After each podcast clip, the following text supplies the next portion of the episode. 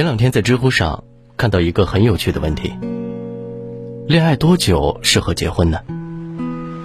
在评论区中，有一位网友说道：“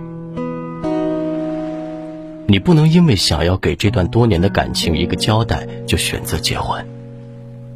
深以为然。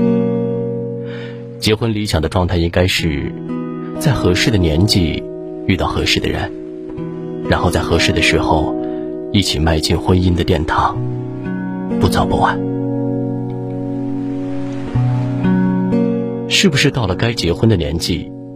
其实每个人心中都有自己的标准，这个标准往往也是复杂多变的，其中包含感情、事业、经济等各种因素，而这些因素所占的比重也因人而异。但不管怎样，找到一个合适的人，才是最重要的。幸福的婚姻，通常都有一个合适的伴侣，而一个合适的伴侣，自然要拥有好的人品。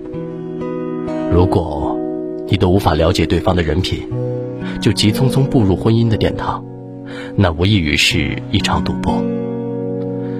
一旦深陷其中，便是进退两难。很多人相信爱情，也希望能够和自己喜欢的人共度一生。可现实常常是，结婚前看着哪哪都好，结婚后却看着哪哪都不对劲。是这个人变了吗？有可能，但更有可能，是你从一开始就没有真正认识这个人。婚姻虽然可以改变一个人，但老话也常说“江山易改，本性难移”。当我们希望用爱来改变对方时，往往也很容易被现实打败。所以说，即便再相信爱情，也要给自己留下看清对方人品的时间。这是对婚姻负责，也是对自己负责。常有人问婚姻是什么？关于这个问题，作家尼克斯曾经说过：“婚姻是一本书，第一章写的是诗篇，而其余则是平淡的散文。爱情就像是那首写在第一章的诗篇，它很美好，美好到让人为之疯狂。但爱情只是完美的开始，婚姻的主要内容。”则是平平淡淡的日常相处，相处一天不难，相处一年也不难，但婚姻是一辈子的相处，数十年的平淡生活也不能全靠浪漫的情话度过。想要和一个人生活一辈子，光靠轰轰烈烈的爱情是不够的，能生活到一起，能适应彼此的生活习惯，这也很重要。记得之前在微博上有个很火的热搜：情侣旅游后分手。当时关于这个话题的讨论，大家都集中在三观问题上。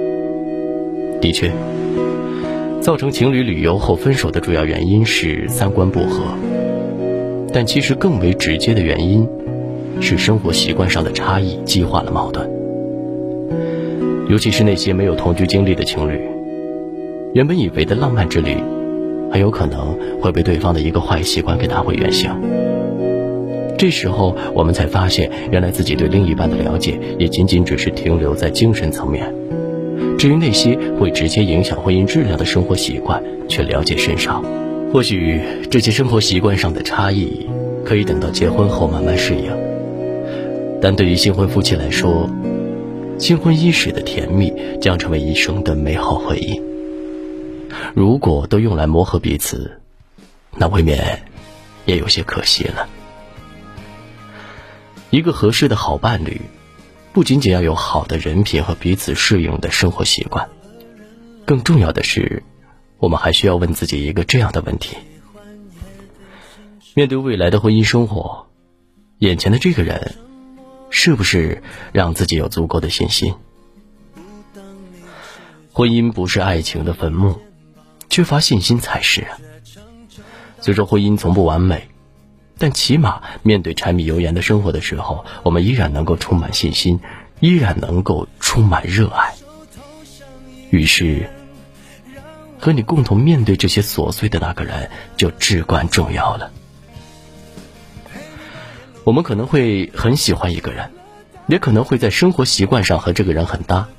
但如果对于未来的婚姻生活，我们完全无法想象，没有期待，更没有信心，那么这段婚姻往往也是危险的。面对未知的生活，我们需要的是一种相信自己肯定能幸福的自信。这种自信会化作面对困难的勇气，因为相信自己能够幸福，所以才会不断追求。与另一半而言。彼此就是这份信心力量的源泉。说了这么多，我们来做个简单的总结。在步入婚姻之前，一个合适的伴侣至少要考虑到以下三点：第一，要充分考虑对方人品，做人是做事的基础，也是婚姻的基础；第二，要适应彼此的生活习惯，这有助于我们了解未来婚姻生活的真实状态。减少落差感。第三，要对未来生活有足够的信心，不迷茫也不恐惧的态度，才能更好的面对随时可能出现的问题。好的婚姻可以让彼此成长，相互成就，而不是面对一段岌岌可危的关系战战兢兢，如履薄冰。你说对吗？